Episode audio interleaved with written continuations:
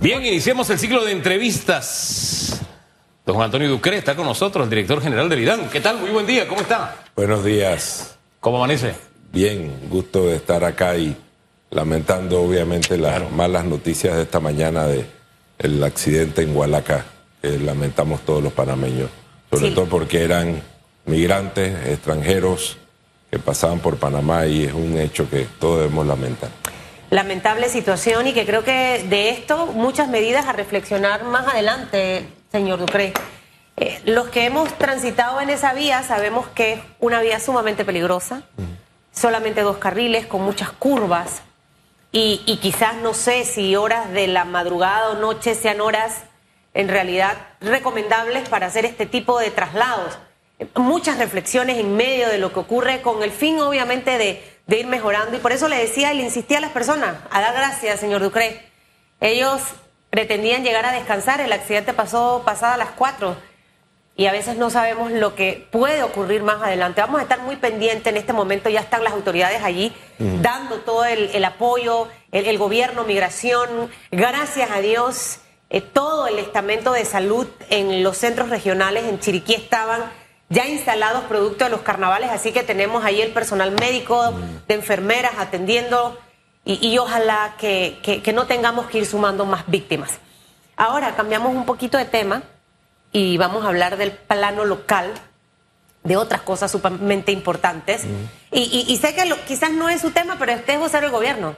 Ayer se tomó, porque se ríe fama mía. No, es que hay que tocar. Antes de las 8 hay que hablar de política. No, no, ¿Lo no, no, pero yo no voy a hablar, Yo sí voy a de hablar, yo le voy a hablar Ah, de no iba a hablar de política, yo le voy a política. Yo iba a hablar de hablarle de la decisión que se tomó en el día de ayer de eh, postergar el subsidio hasta el primero de ¿Eso es abril. política de gobierno? Eh, Por Política ejemplo. pública. Se hace- se hace- eso es política hace- pública. ah, Política pública, sea seria. Hasta el primero de abril. Eh, eh, eh, eh, y básicamente esta decisión, eh, señor director, obviamente obedece a, a muchas situaciones económicas que vive el país. Tenemos el dinero suficiente para hacerle frente, sería todo el mes de marzo, la mitad de febrero, todo el mes de marzo y todo el mes de abril. Recibía reportes esta mañana que en algunas estaciones de gasolina el sistema se cayó, así que la gente no pudo hacer uso hoy del subsidio. Eh, eh, arranquemos por ahí, por favor. No, efectivamente, el Consejo de Gabinete aprobó hasta el primero de abril una medida que corresponde al plan de recuperación económica. Eh, realmente son 800 mil vehículos usan a nivel nacional los que se han beneficiado de alguna manera con este subsidio. Eh, sí va a sumar un esfuerzo importante, cerca de 380 millones al final, desde que el subsidio inició eh, el año anterior. Eh, sin embargo, esta etapa de subsidio que estamos llevando hasta primero de abril puede sumar unos 30 millones de aporte del gobierno a la recuperación económica, porque lo que sí es verdad, Susan, es que esto ha ayudado a aliviar, sobre todo personas que se tienen que trasladar eh, eh, largas distancias dentro de este plan de recuperación económica que es parte de la inversión pública que ha hecho el gobierno nacional. Eh, y yo no sé, yo, yo creo que esta dinámica que tiene el gobierno de mantener la gente al filo de la navaja, de que lo extienden o no lo extienden, toman la medida, no toman la medida. No sé, que uno para no estarse entreteniendo debe tomar una medida que se pueda sostener a largo plazo y bajo ciertas condiciones, ¿no? La guerra, la invasión a Ucrania no es algo que se vaya a acabar mañana. Las estaciones en el norte no es algo que nos inventamos. Las decisiones que toma la OPEP no es algo. O sea, hay una situación que uno medianamente puede prever, ¿no? Y hay un subsidio que, si bien es cierto, en este momento beneficia al país. No sé, yo siento que es hora de que en materia de subsidio ya tengamos que ir como separando el trigo de la paja. ¿Por qué? Porque yo veo yo veo gente que va y usa el subsidio y se toma su tiempo y evidentemente lo necesita. Pero veo unos carros que por el cilindraje y la marca no. Entonces me quedo pensando, ¿no será ya hora de ir focalizando el subsidio para dárselo a quien lo necesita? Le pongo un ejemplo.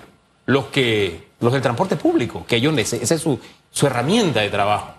Y eh, poner en el tiempo que, mi- que cuando el precio llegue a X punto se subsidia. Después que va a ese punto ya no hay subsidio para nadie. Pero ese subsidio que se mantiene se mantiene para carros de X cilindraje, para los señores del transporte público. En fin, en fin, ir focalizando, como el tema del tanquecito de gas, que uno lo ve en barriadas que uno dice, pero el que vive aquí no necesita un tanquecito. Entonces, buscar una fórmula para que aquel que está dependiendo, no que lo, lo extienden, no lo extienden, lo extienden, no lo extienden. Y el propio gobierno así tiene tiempo de dedicarse a otras cosas, pero buscar la forma de planificarse de manera tal que no estemos en ese sobresalto cada tres meses, cada dos semanas, que lo extendemos 15 días, de pronto el secretario dice, no, no lo vamos a extender, no hay aumento, de pronto viene el aumento así. Entonces, para evitar ese sobresalto, de pronto ser un poquito más planificado y focalizar, porque el tema de subsidios en algún momento tiene que ponerse en un punto final o lo vamos a, o vamos a seguir así a cuenta gotas hasta la elección. Bueno, e, efectivamente hubo, hay diferencia entre el tanque de gas y el subsidio al combustible, porque el tanque de gas está dirigido hacia un pequeño cilindro que normalmente es lo el que usan las personas que más lo necesitan. Evidentemente, hemos visto que a veces se dan abusos en el tema del subsidio del tanque de gas y son temas que hay que ir controlando. En el tema del subsidio de combustible, mira, Hugo, eh, ha sido una situación irregular la guerra en Ucrania, la disparada del precio del petróleo. Por eso es que se ha ido por tramo analizando la situación y tomando la decisión. En realidad, si tú ves este tramo que se está invirtiendo cerca de 30 millones en este subsidio hasta el primero de abril, solamente el movimiento que se va a dar de vehículos hacia el interior, la reactivación de económica del interior eh, eh, que se da en carnavales y Semana Santa, genera mucho más de 30 millones de dólares en retorno e inversión para el interior del país. Así que eh, es un subsidio que se tiene que ir analizando y eventualmente tiene que volver a la regularidad porque no es un subsidio diseñado como el tanque de gas que sí va dirigido hacia un complemento energético de las personas que más lo necesitan para lo que es la preparación de los alimentos. Ahora, dentro de todo este tema de los subsidios, obviamente entra el tema del tanque, está el tema del bono, se va a extender obviamente el tema ahora del combustible hasta, hasta dónde pudiéramos hacerle frente eh, a todos estos subsidios eh, que en este momento, obviamente, por la situación económica, que tenemos un tema de desempleo, la gente en realidad los necesita. O sea, han conversado acerca de este tema, ¿hasta dónde la plata va a alcanzar, señor director? Efectivamente, y eso es el reto. Eh, mira, Panamá ha sido muy responsable manejando lo que se llama el déficit fiscal.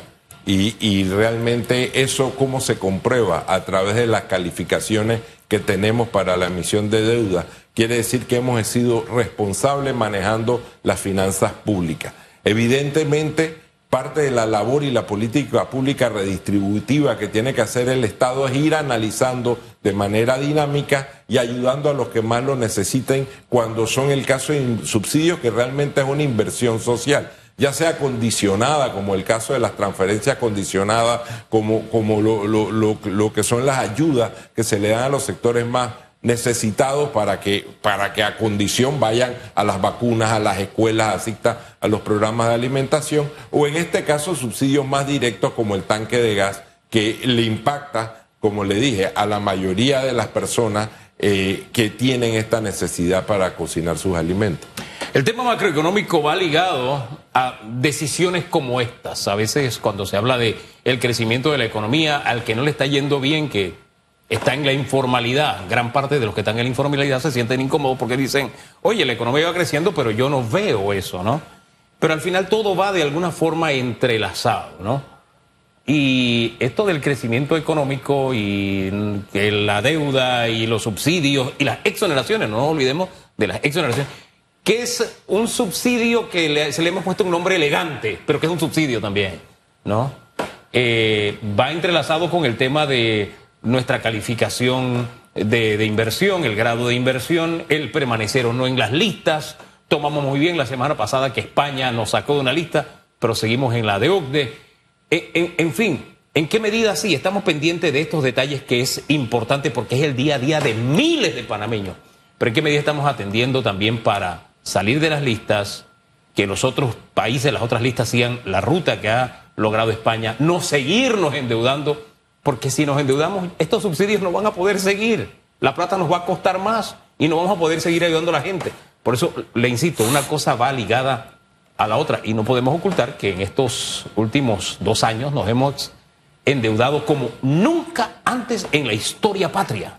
Entonces, esos detalles, ¿lo han mirado a futuro también ustedes? Sí, y evidentemente en lo, tampoco nunca en la historia patria tuvimos un impacto como tuvo el mundo con la pandemia, muy seguido de una guerra que ha afectado y ha disparado los precios de, los de la energía en general, porque no ha sido solo el combustible, la energía en general a, precios fuera de, de toda magnitud. Eso se ha administrado y lo que te digo es que se ha administrado con una responsabilidad porque al final hay el tema por el otro lado de la balanza, el crecimiento de la economía y el Producto Interno Bruto, que realmente es lo que te da el parámetro de si te puedes endeudar, cuánto te puedes endeudar y hacerlo con responsabilidad fiscal. ¿Qué quiero decir con esto? Que realmente se mantiene un equilibrio entre lo que ingresa a las arcas del Estado por la parte fiscal y por la parte no tributaria y el gasto que hace el Estado para llevar ese equilibrio y hacerlo de manera responsable. Es un poco para, eh, para hacer el ejemplo, es como cuidar tu crédito. O sea, tú ahorita mismo puedes ir a un banco y pedir tarjetas de crédito, ah. pero si no tienes cuidado, eh, no puedes después con tus ingresos poder mantener esa deuda. Eso se analiza y se mantiene de manera responsable, que además está regulado por una ley, que es la ley de responsabilidad social fiscal, la cual el MEF aplica estrictamente para todo lo que son las finanzas públicas. Ahora veremos qué ocurre. Mientras tanto, necesitamos empujar la economía panameña Necesitamos que el panameño trabaje y ojalá que este 2023, señor Ducre, sea un año positivo para todos. Es lo que esperamos a nivel de las empresas. Puedan contratar, puedan llamar más a la gente y podamos ir bajando esa cantidad de subsidios. Ahora cambia el tema del agua. Aprovecharlo porque usted vino por el agua. La morosidad del IAN, un tema que sigue latente, un tema de nunca acabar y que por ahí vi una cifra alarmante de la cantidad de eh, de clientes que deben a la institución.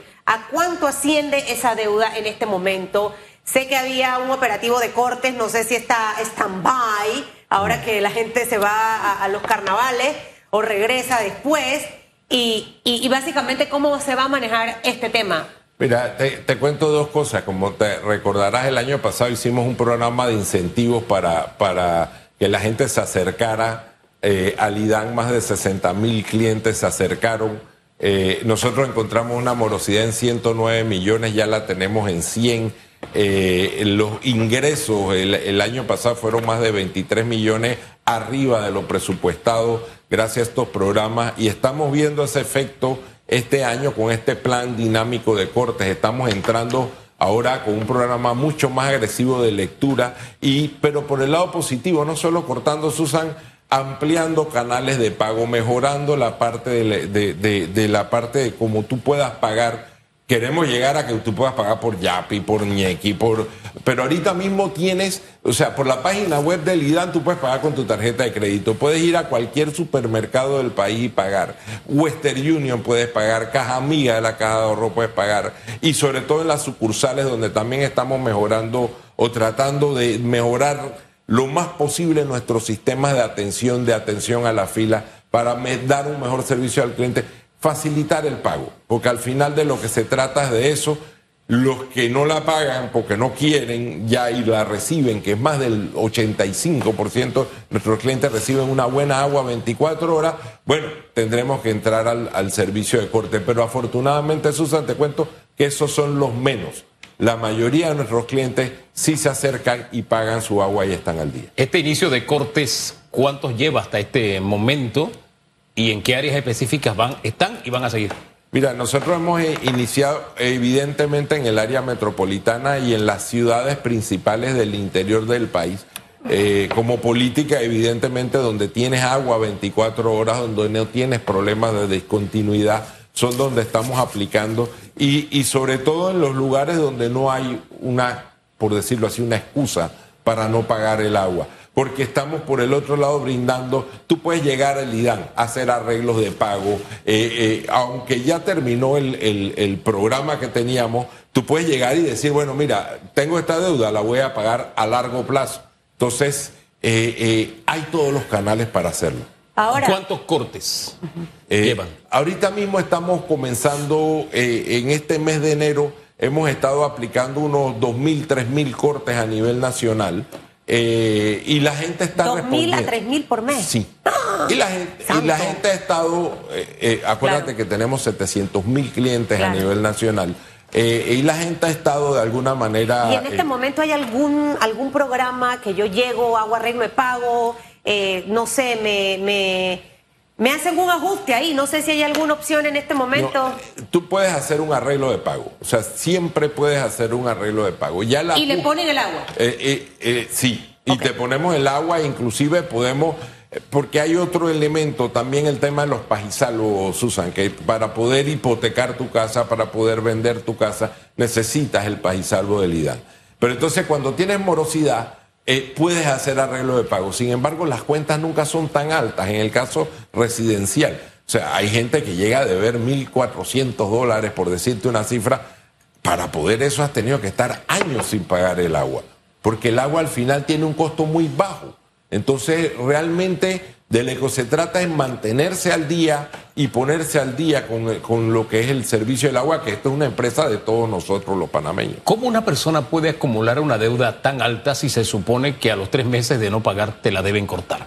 Eh, porque en la pandemia no cortamos. Recordamos que el, el, tema de cortar el agua se paró durante la pandemia y de hecho por el tema de la recuperación económica esa política no se aplicó hasta diciembre del año pasado. Por eso este año estamos retomando esa política, al igual que lo hacen las empresas eléctricas o, tu celular. O, si, si debes más de tantos meses, se llega al, punto del corte del servicio.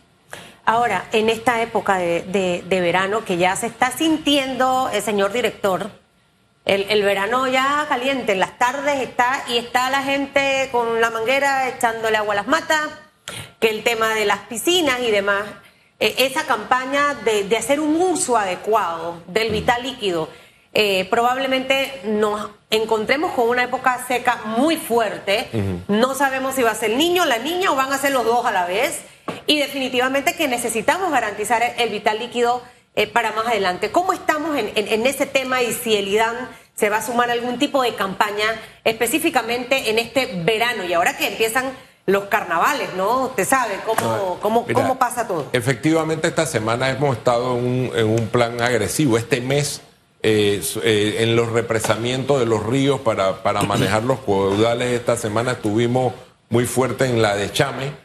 Eh, para asegurar, porque mucha gente se moviliza al interior durante los carnavales. En, las tablas hemos hecho también algunas inversiones asegurando la parte eléctrica, asegurando los tanques que, que abastecen el pueblo, sí te tengo que decir que las tablas llega a tanta gente que no hay acueductos que pueda con, eh, la demanda que hay, pero sí optimizamos para distribuirla y por lo menos mandarlas en las horas de las mañanas a la mayor cantidad de gente para que en los carnavales puedan funcionar. Y así lo estamos haciendo a lo largo de todos los pueblos o las ciudades del interior que toman agua de los ríos con estas represas para asegurar el suministro y poder manejar yo creo que este verano vamos a poder manejarlo mejor, activando pozos, agua subterránea en las periferias de las ciudades, porque al final, eh, por más fuerte que sea el verano, normalmente Panamá es rico en agua subterránea y tenemos fuentes alternativas para manejar esas situaciones. El agua de consumo humano no es la que se va a usar en los culecos, mojaderas, etcétera, ¿no?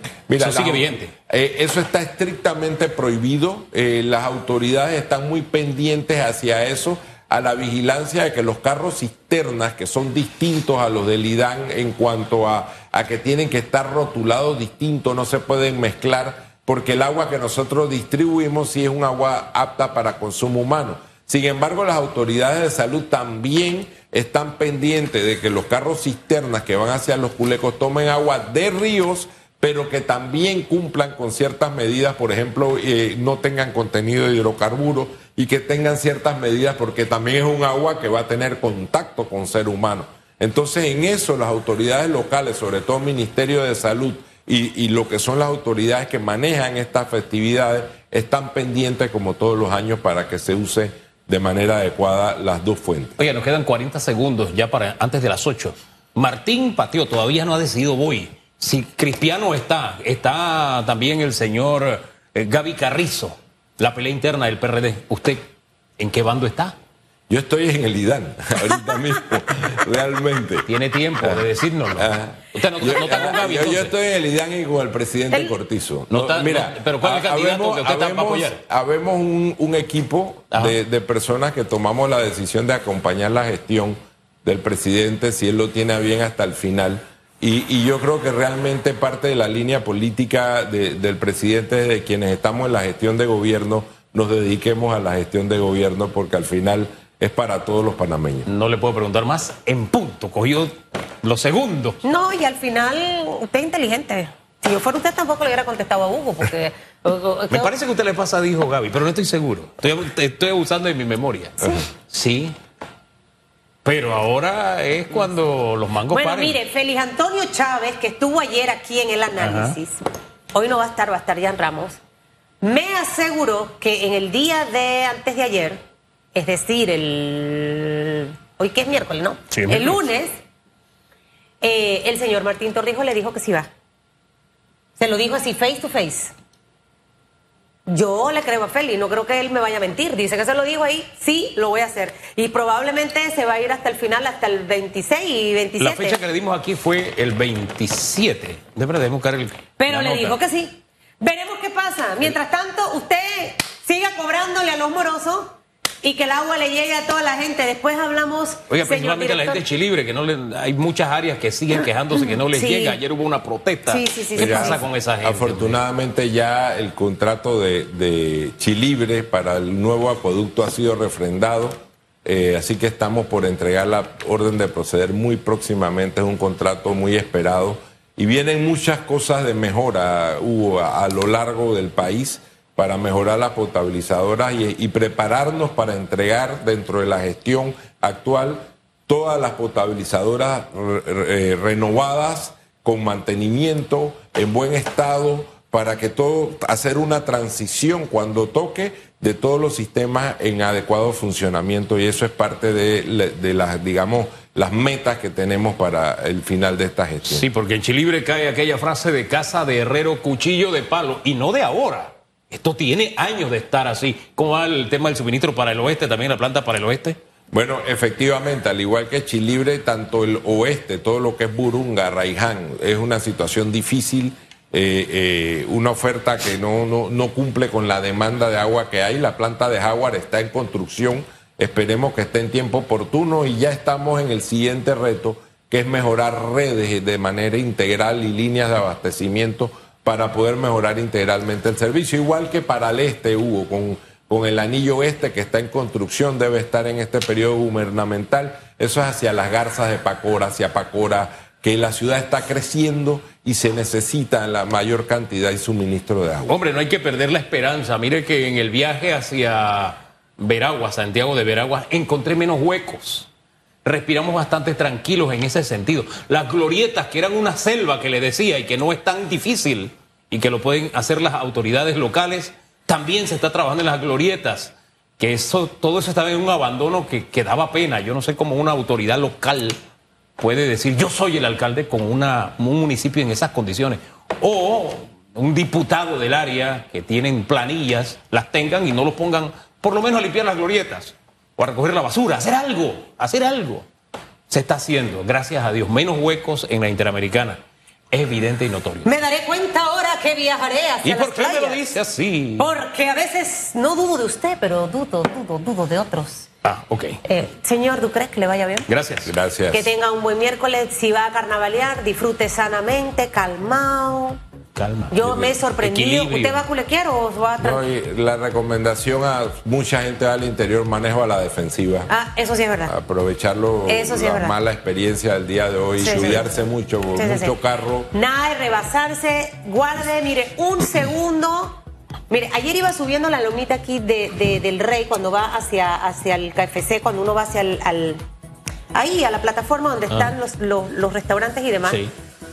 Y este carro se me ha se, se me abrió para pasar y venía un niño de frente en una Uy. bicicleta. Casi se lo lleva.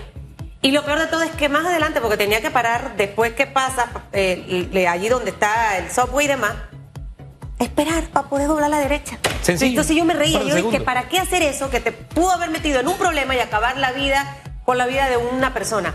haga las cosas con calma y sin desesperación. Usted va a viajar, vaya temprano, no vaya en la hora que esté el tranque, no se esté abriendo por los hombros.